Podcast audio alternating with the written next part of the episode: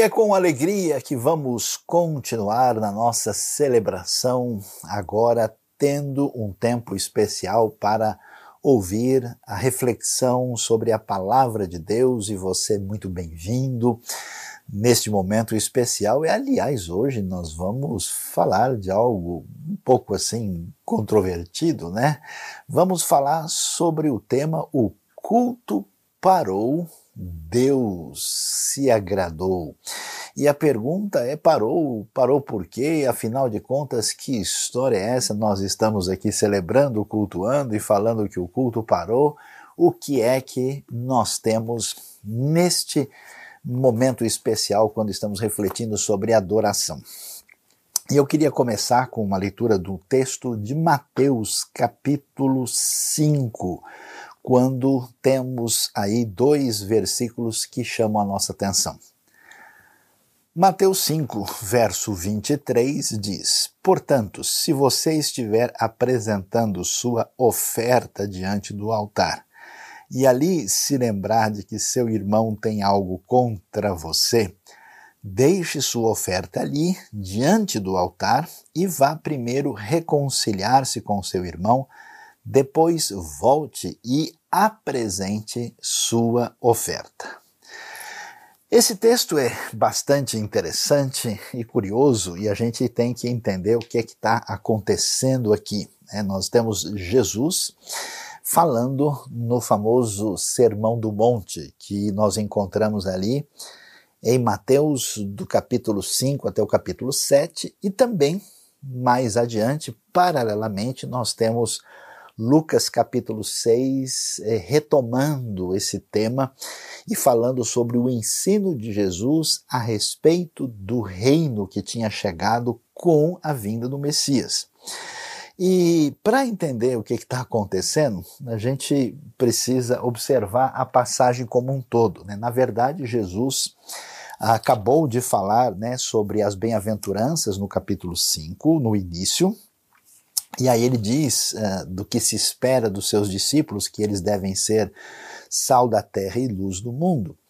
E em seguida Jesus vai é, mostrar como é que deve ser esse esse desdobramento na vida dos seus seguidores que agora estão no reino e vai é, falar uh, qual é a relação deles com a lei, e em seguida vem os diversos desdobramentos, né? Então se fala, por exemplo, o homicídio, o assassinato na sequência, o adultério, o divórcio, juramentos, como é que se lida com vingança, amor aos inimigos, ajuda a quem está precisando, depois oração, jejum, ah, como é que se fala sobre tesouros no céu, como é que a gente lida com as preocupações da vida e assim prossegue se falando dessa caminhada no relacionamento com Deus dentro do reino.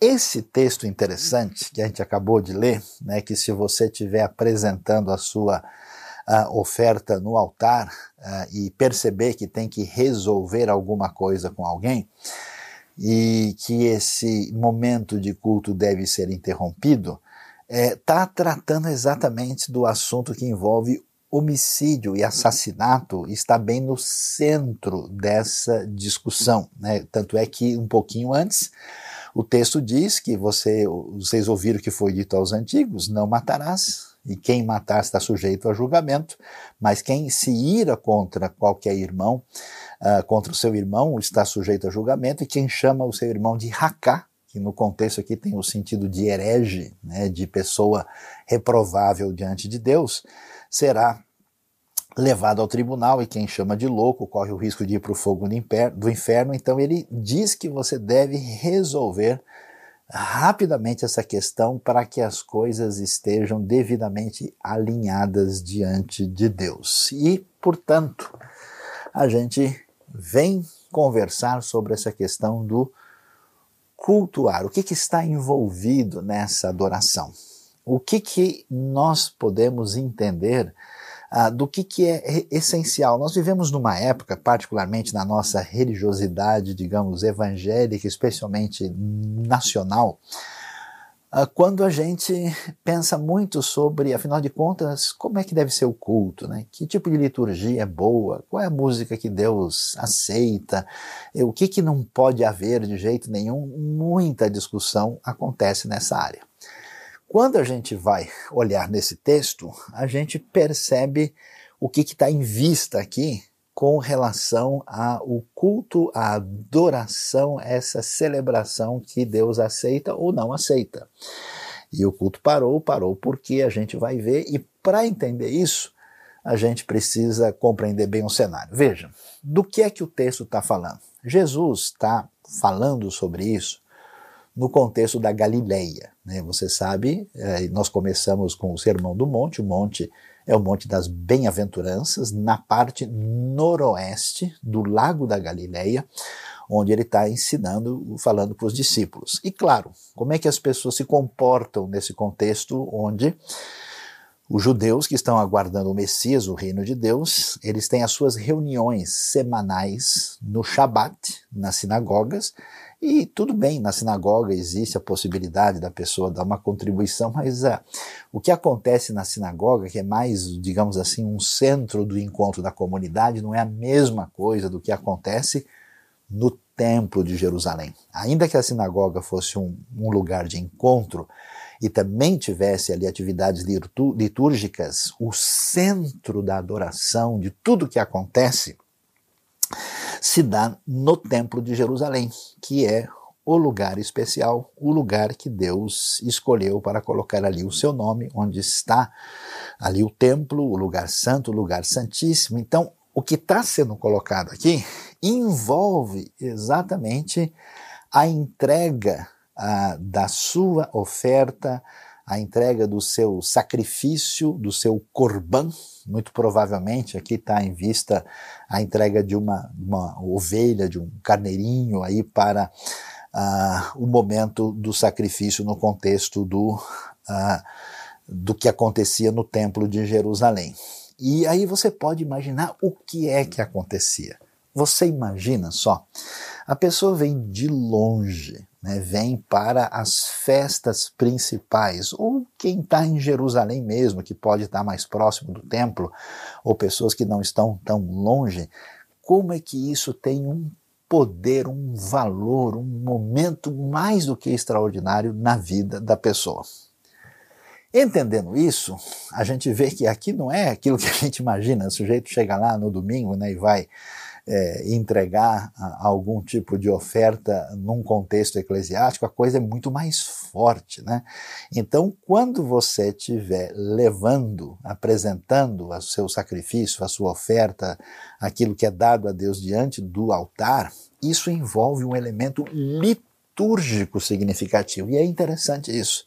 Porque quando a gente pensa em adoração, eu acho curioso isso. Acho que até esse momento de pandemia é, refletiu isso muito certamente. As pessoas estão entendendo adoração principalmente do ponto de vista do ritual. E é isso que tem acontecido no contexto no qual a revelação bíblica aparece, porque Deus tinha dado uma série de orientações para que concretamente as pessoas pudessem expressar a sua gratidão, o seu reconhecimento, o seu entendimento a respeito de Deus. E, no entanto, chegou uma hora em que o ritual começa a valer pelo ritual em si. E o ritual é muito interessante, porque ele é bonito, né? Ele tem todo um elemento assim quase que cinematográfico, a pessoa gosta de um edifício sagrado, tem ali um espaço com um significado assim é, estético muito peculiar. E o que havia acontecido nesse momento é que o ritualismo no ambiente da época tinha engolido a espiritualidade de tal maneira que as pessoas estavam assim muito ligadas e interessadas no ritualismo que acontecia no contexto do Templo de Jerusalém. E é muito interessante que dos grupos religiosos judaicos da época, especialmente os saduceus que estavam ligados ao templo e que controlavam essas exigências, uh, isso acabava tendo um valor muito significativo e você pode entender comigo o que, que acontecia. Veja, o indivíduo chega de longe, né? Ele, ele chega ali em Jerusalém e ele uh, vai ter que arrumar algum lugar para ficar. Ele vem de uma aldeia, de uma cidade pequena, e quando ele for se preparar para o tempo, você imagina a maneira como o sujeito vai orar, como é que ele vai preparar o coração, o espírito. Às vezes, alguns estão ali pela primeira vez na cidade, aquela multidão, né? Você imagina só aquele clima assim, de festa. E aí o indivíduo precisa, né, uh, ir lá e uh, tomar um banho de purificação completa que acontecia nos famosos mikvaot, que eram os tanques de purificação. E ele faz isso, depois ele precisa ter o animal para o sacrifício, que dificilmente ele conseguiu trazer de longe, e aí ele vai comprar ali nas imediações do templo, para depois chegar lá, pagar a entrada, que era de meio ciclo, para ir então ver aquelas construções magníficas daquela área de 144 mil metros quadrados, com toda aquela opulência gigantesca. Você imagine a emoção. Você já foi em algum lugar assim? Né? Eu conheço gente que visita catedrais no mundo todo, edifícios extraordinários, templos. É uma coisa de tirar o fôlego e esse elemento aparece ali. Mas esse elemento de ritualismo ainda tinha um, uma coisa mais forte no processo, porque é, além né, de toda essa gama de situações, tinha, digamos assim, o valor que a gente pode chamar assim teológico religioso do sacrifício. A gente sabe, por exemplo, que juntamente com os saduceus também tinha uma participação especial ali dos fariseus, que era um outro grupo uh, que dava uma atenção maior à importância que se tinha na prática da lei. E boa parte da lei é uma série de orientações sobre como a gente deve cultuar. Porque o pessoal se perde um pouco, né? Hoje muita gente pensa assim: ah, como é que eu vou para um culto onde eu fique feliz e eu seja agradado, né?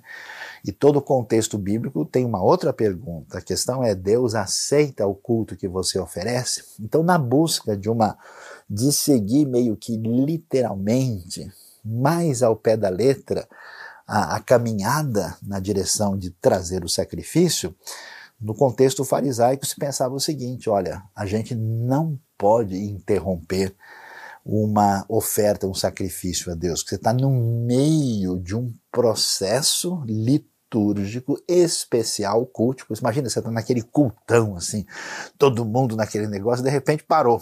Parou por quê? Como assim? Interromper só, olha, desculpa, o culto agora vai interromper aqui na metade, a gente continua, talvez numa outra ocasião. Quer dizer, o negócio era chocante e era considerado algo ofensivo e inaceitável diante de Deus. Você imagina um cenário como esse? Então, quando Jesus não está dizendo aqui, né, é que simplesmente, ó, quando você for lá dar uma oferta, você dá uma saidinha de lado, não.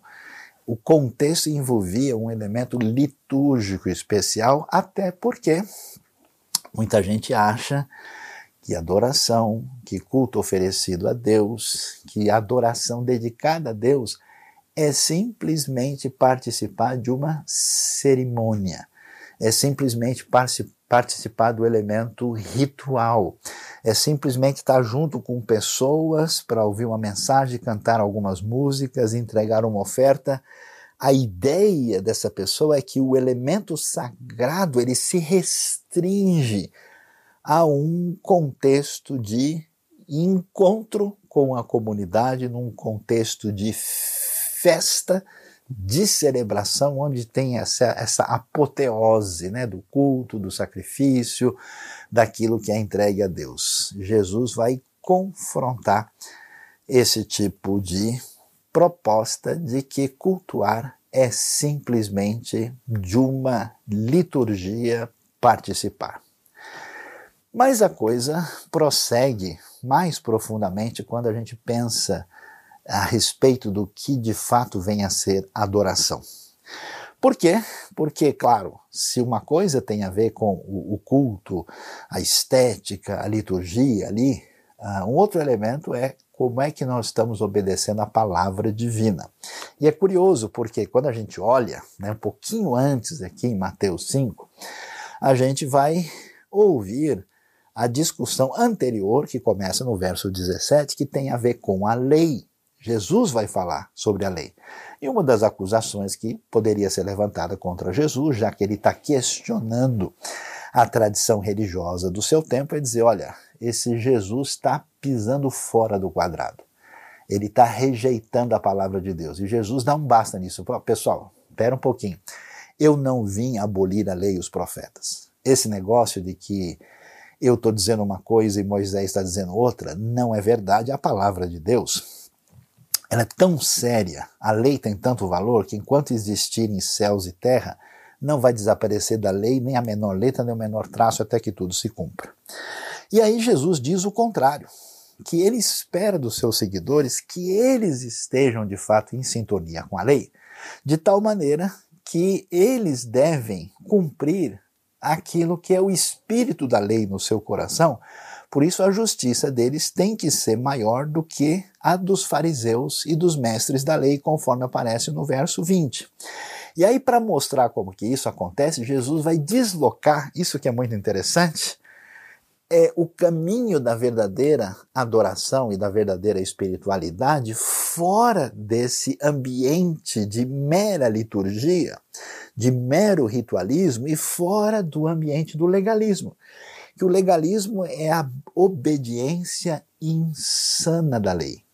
É uma tentativa, apesar de ter o coração numa outra direção, de pisar no quadrado em relação à letra da lei sem entender o seu sentido, o seu significado e sua razão de ser.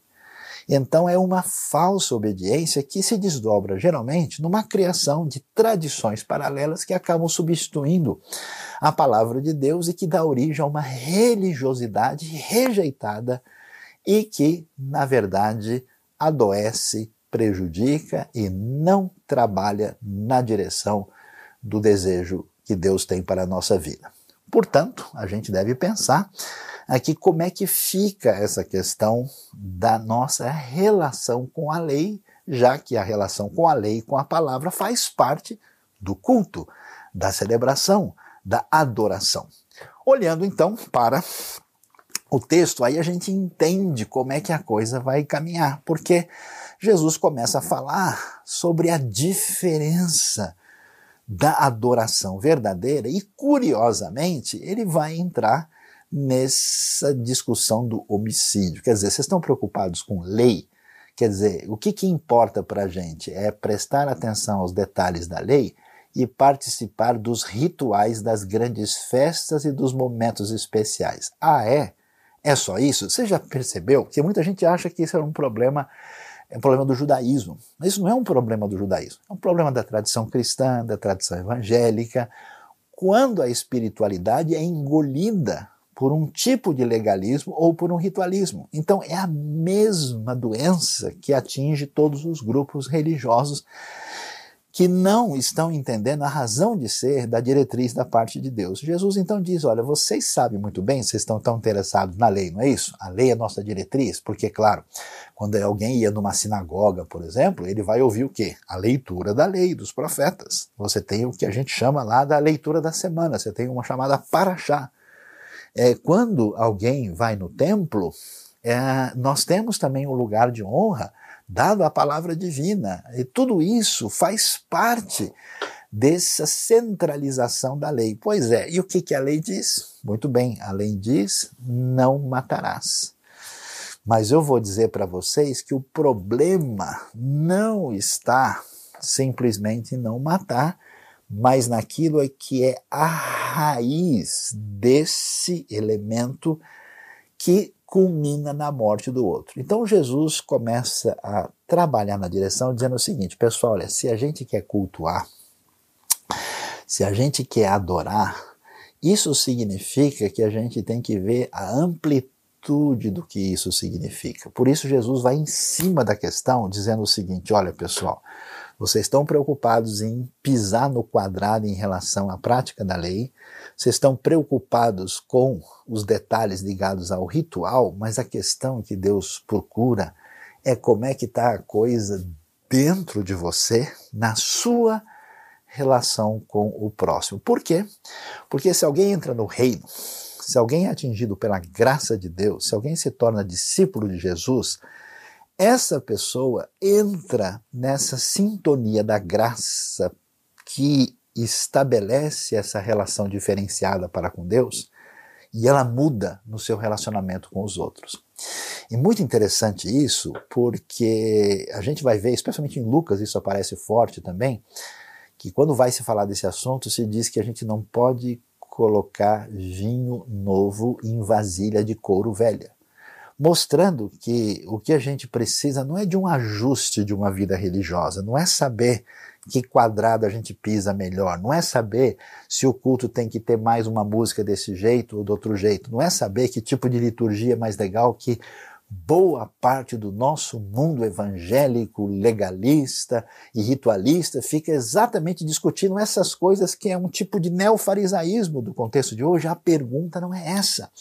Essas coisas são secundárias, tem o seu lugar, claro que tem coisa de mau gosto, claro que tem coisa que não faz muito sentido, claro que tem coisa contraditória, mas o foco é outro. Então Jesus vai para o centro da coisa e ele começa a tratar do assunto que é um negócio fundamental diante da lei. Você já imaginou uma coisa dessa? A Bíblia nos surpreende a gente. Na hora de falar de culto, ela fala de homicídio, né? Na hora de falar de adoração, ela vai tocar no tema de assassinato, que aliás é uma coisa que já aparece lá em Gênesis 4, na história de Caim e Abel. E então é interessante como nós temos esse negócio perigoso, né? Em que a falsa adoração significa a corrupção que pode terminar em uma destruição das relações humanas mais profundas, e isso é extremamente sério. Por isso, o texto diz: olha, quando você achar que você está fazendo a liturgia mais adequada, né? então a gente pode pensar aqui nos nos, nos, evangélicos mais históricos, com o seu culto formal, mais tradicional, pessoas bem vestidas, música num perfil assim mais conservador, ou naquele pessoal mais contemporâneo, mais à vontade, com músicas que refletem a realidade do contexto atual. A gente pode pensar né, dos cultos mais solenes, dos mais barulhentos, todo esse tipo de coisa. E quando a gente olha para o texto, o foco de Jesus, ele interrompe essa questão do momento do cultuar da entrega, né? que aquilo que era o ápice, que o sujeito vem trazendo eh, eh, o que ele podia, né? um sacrifício ali realmente de um animal no templo de Jerusalém, toda aquela coisa que envolvia essa discussão legalista e ritualista, e diz: olha, você veio para o culto, veio para adorar, ah, você está aqui com mãos levantadas, você está aí cantando muito, ah, você está fazendo tudo. Como é que está o seu relacionamento com as pessoas? Ou seja, aquilo que representa o perigo que envolve a finalidade do reino, que é exatamente ser sal da terra e luz do mundo, que é a relação com o próximo, esse veneno que destrói, que mata as pessoas, esse veneno que mostra que as pessoas não estão numa relação de adoração a Deus, a pergunta é como é que está isso na sua vida. E eu fico surpreso com o texto, por quê? Porque um fariseu ouvindo isso, ele ficaria de cabelo em pé. Como assim? Você está no meio do culto, você lembra que tem um problema com alguém, você interrompe o sacrifício. Né? Alguns estudiosos até dizem: não, esse negócio aqui não deve ser bem assim, porque era impossível interromper um sacrifício, mas é muito certo que Jesus fala isso para chocar. Aliás, esse texto chama atenção, porque muitos estudiosos muito críticos sempre tentaram dizer que Mateus é um livro posterior, muito escrito muito tempo depois e que talvez nem foi Mateus mesmo que escreveu. Então esse texto está falando do culto que acontecia em Jerusalém que não pode mais acontecer depois do ano 70. Então você tem aqui uma descrição de uma realidade que mostra né, o texto de Mateus de fato sendo suficientemente antigo uh, antes da destruição do templo. Mas esse elemento à parte, a gente descobre uma coisa interessantíssima que Jesus não diz, preste atenção, isso aqui realmente, inclusive, mexe comigo. Jesus não diz o seguinte: se você se lembrar que você brigou com alguém e deixou uma pessoa machucada, você tem que ir lá acertar. Jesus não diz se você percebe que ficou alguma coisa com alguém que você está com raiva da pessoa, você sentiu a culpa você tem que ir lá resolver esse negócio. A coisa é forte demais. O que Jesus está dizendo, e eu vou ler de novo para que você veja o que está sendo dito no texto pelo nosso Mestre e Senhor, ele diz o quê? A Bíblia é clara. Se você estiver apresentando sua oferta diante do altar e ali se lembrar, atenção, que seu irmão tem algo contra você, deixe sua oferta ali, imagine, né? Que coisa escandalosa, diante do altar e vá primeiro reconciliar-se com seu irmão, depois volte e apresente a sua oferta. Isso é impressionante porque não se trata apenas do elemento que envolve o problema que eu tenho com alguém. Isso aí, eu vou dizer assim, nem se discute. Né? Ah, você, de fato, pode ter pedras né, e problemas no seu coração que fazem com que você rejeite profundamente uma pessoa por dentro e até deseje o mal contra essa pessoa. Mas aqui não, a coisa chega num ponto de dizer se você percebe que a pessoa tem alguma coisa contra você. Aí isso mostra pra gente esse negócio impressionante que tem a ver com a, a chegada do reino. O que, que é o evangelho? O evangelho é o amor escandaloso e inefável, indizível da parte de Deus que invade a nossa vida de tal maneira em que, olhando para nós, nós não temos esperança, reconhecendo pela luz do Espírito de Deus a nossa profunda maldade, a nossa condição de fragilidade fundamental, os nossos pecados, a nossa desesperança plena. E quando a gente entende que Deus resolveu assumir as nossas dores, as nossas culpas e nos perdoou e nos amou incondicionalmente, e nós recebemos essa vida que vem de Deus pelo Espírito, isso nos impacta de tal maneira que faz transbordar uma gratidão e uma vontade de abraçar e de amar todo mundo. A gente descobre que o veneno que destrói o mundo não está num sistema não está numa proposta política, não está ah, numa orientação filosófica equivocada. A coisa é mais séria, o veneno mora no fundo do nosso coração. Por isso, Jesus vai assim como uma tomografia profunda, assim, para entrar no âmago da nossa alma e vai dizer: olha, pessoal, sabe onde é que a coisa complica? O que que faz que a religião se degenere apesar da opulência, apesar da grandiosidade das aparências, apesar de toda a máquina litúrgica, apesar de toda a teologia e construção em torno da Torá e da lei, é o veneno que mata você e a mim. Esse veneno que faz com que a gente bloqueie a passagem do amor de Deus e da graça na nossa vida e não permite que a gente venha reinterpretar o que acontece com a gente do lado de fora.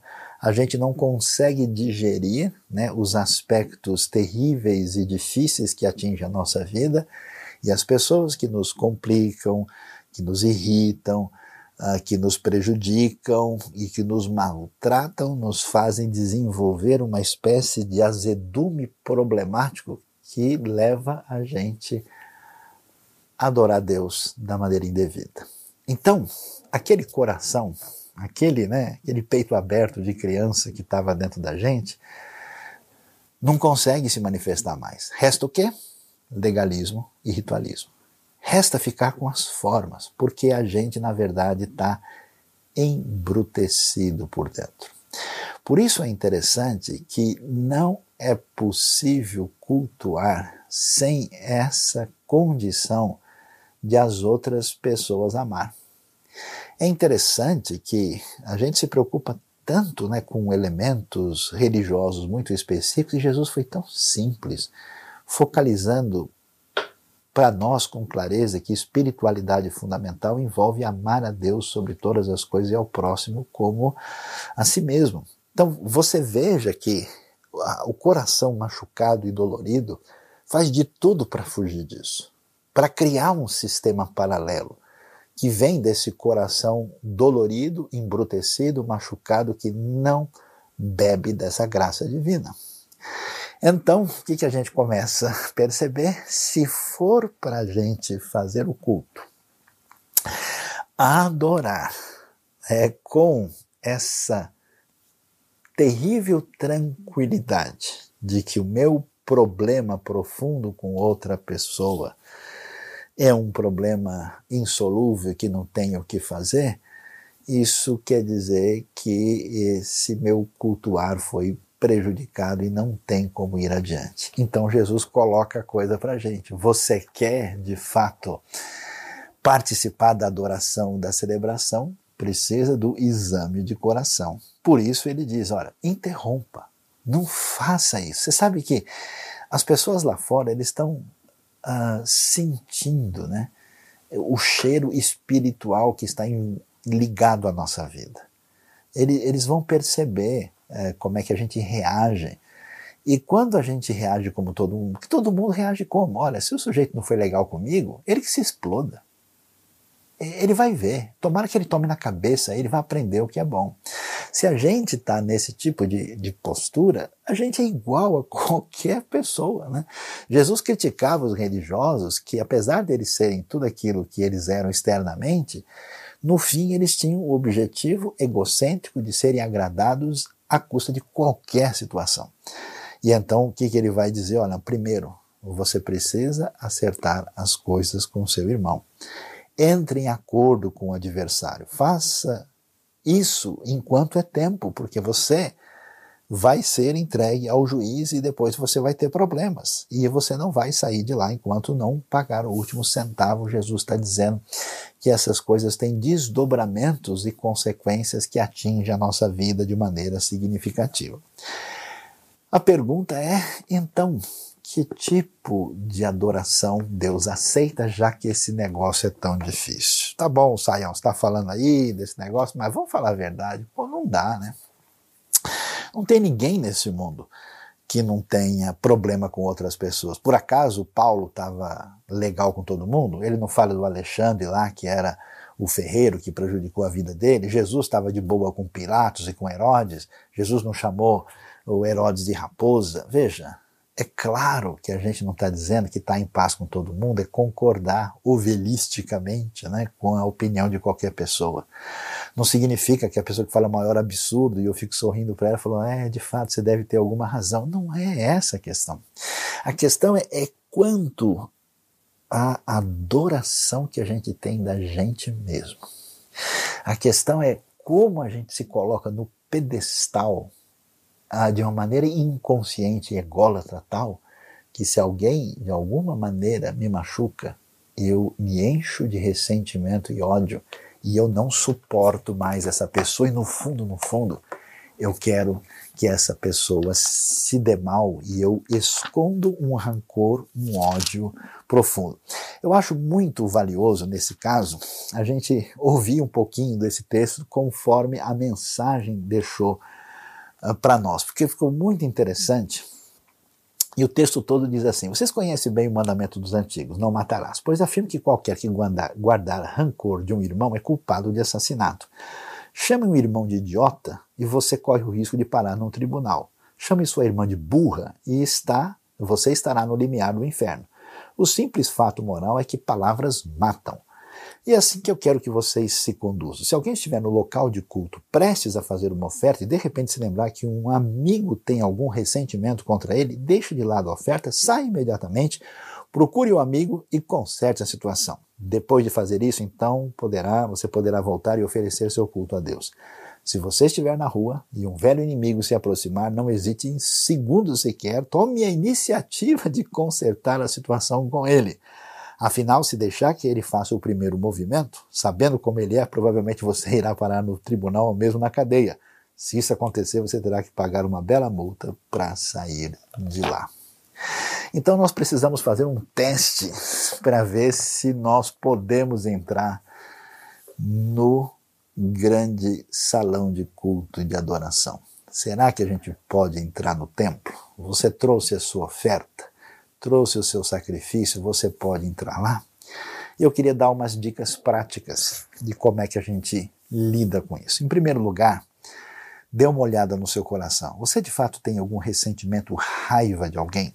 Ou você tem alguma pessoa que complicou demais que você pode conversar e resolver a situação de maneira que você tenha um fluxo normal de contato com essa pessoa? Claro que tem gente que não vai aceitar, tem gente que se coloca numa oposição. A igreja de Cristo foi perseguida, ela tinha adversários. Jesus não estava de boa com os fariseus que o perseguiam, os religiosos, ele terminou sendo acusado e condenado por eles. Não quer dizer que tudo vai ficar em paz, o problema é em que medida a sua egolatria impede você de cultuar quem merece adoração de verdade. Esse é o foco.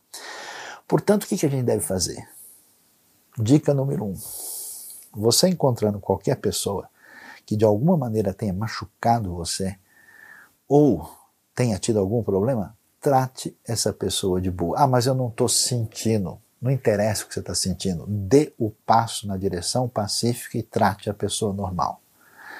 Segundo, não procure, esse é um teste interessante, prejudicar ninguém pelas costas. Eu já vi gente que teve problema com outro, e aí de repente surge a oportunidade, né? A pessoa está na sua mão, você pode detoná-la agora, né? E a pessoa faz de tudo para detonar um indivíduo, para ir lá prejudicá-lo, para tentar, inclusive, atrapalhar algum encaminhamento dessa pessoa por causa do ódio e do ressentimento para ver se aquela pessoa se dá mal. Não faça isso. Deixe Deus ser juiz da situação. Não se vingue de maneira egocêntrica. E eu não sei nem se eu devo continuar, porque a coisa vai complicar. Não sei se você gostaria de ouvir os próximos conselhos, porque as exigências que envolve a proposta do reino, elas são profundas demais. O que é que Jesus vai nos dizer? Caminhando nessa direção, Jesus vai falar das relações humanas prejudicadas aqui, vai falar no contexto familiar, vai falar sobre vingança, e aí Jesus vai fechar o capítulo 5 dizendo algo que mexe muito com a gente.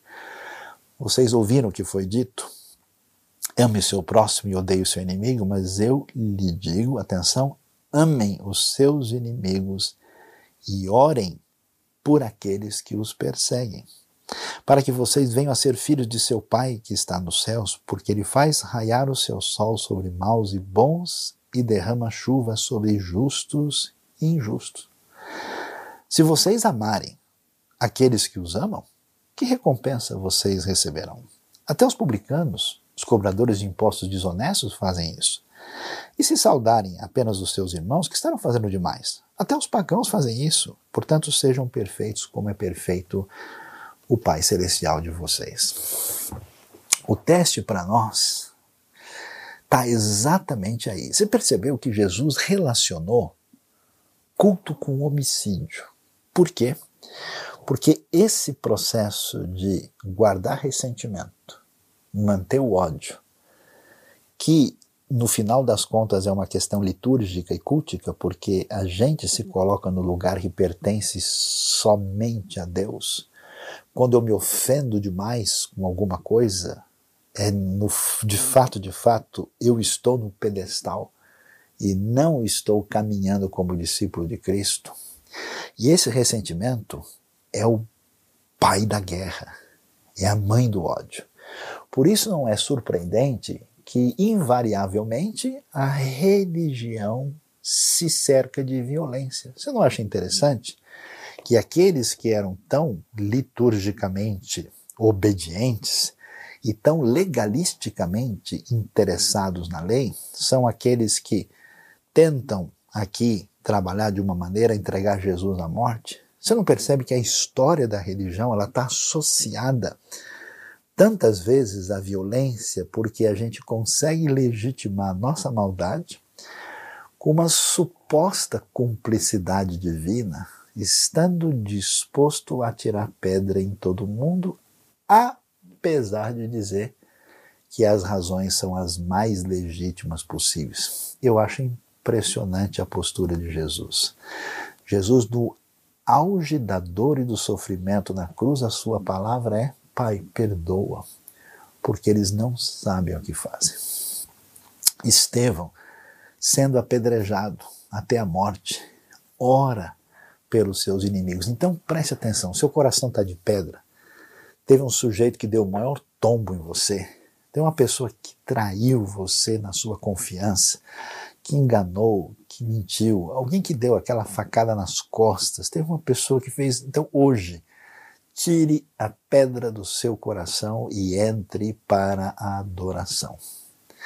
Não permita que isso venha degenerar a sua vida por dentro. E o exercício de Jesus é muito interessante. Ele pede duas coisas para a gente: amem os seus inimigos. Quer dizer, haja de uma maneira a beneficiá-los, a favorecê-los, a ajudá-los, né? em vez de você tentar devolver mal com mal. Em vez de você dizer, olha, o cara foi assim comigo, agora ele vai ver. Para com isso. Isso é o início daquilo que destrói o mundo, que representa um coração fechado para a graça de Deus, que transforma o nosso relacionamento que deveria ser com Deus de amor e prejudica a nossa caminhada. E o outro conselho de Jesus, aí você vai praticar isso hoje. Você deve orar por aqueles que perseguem vocês. Você já experimentou? Eu já tentei fazer isso. Já fiquei com raiva de algumas pessoas que pisaram na bola comigo. Aí meu amigo foi pesada. Eu fui tentar fazer oração, ó, deu uma travada assim, parece que tinha um caroço de manga aqui, né? Preso na garganta. Senhor, abençoa, quer dizer, com vontade de dizer outra coisa, né? Senhor, detona esse cara que ele não presta, né? E a gente tem que fazer o exercício de orar por aqueles que nos perseguem. Perseguir na Bíblia era gente perversa, poderosa, que tinha de fato prejudicado a vida dessas pessoas sem razão nenhuma. Hoje nós estamos no momento da polarização, do ódio, da violência, onde todo mundo acha que, em nome de uma pretensa justiça, verdade proposta reage de uma maneira a agredir as pessoas que Deus ama e por quem Cristo morreu. Deus abençoe a nossa vida e que a gente pare o culto agora, interrompa. Parou, parou por quê? Porque assim não pode haver verdadeira adoração. Que Deus abençoe a sua vida, que a graça e o amor de Cristo Jesus e a proposta do Evangelho atinja nossa vida e o nosso coração a ponto da gente honrar o nosso Senhor, orando pelas pessoas mais mal intencionadas que tentaram prejudicar a nossa vida e removendo todo ressentimento, ódio e qualquer tipo de sentimento negativo, inclusive contra nossos inimigos e aqueles que nos perseguem. Deus abençoe a nossa vida, Deus abençoe nosso coração e aí sim a gente está pronto para a adoração.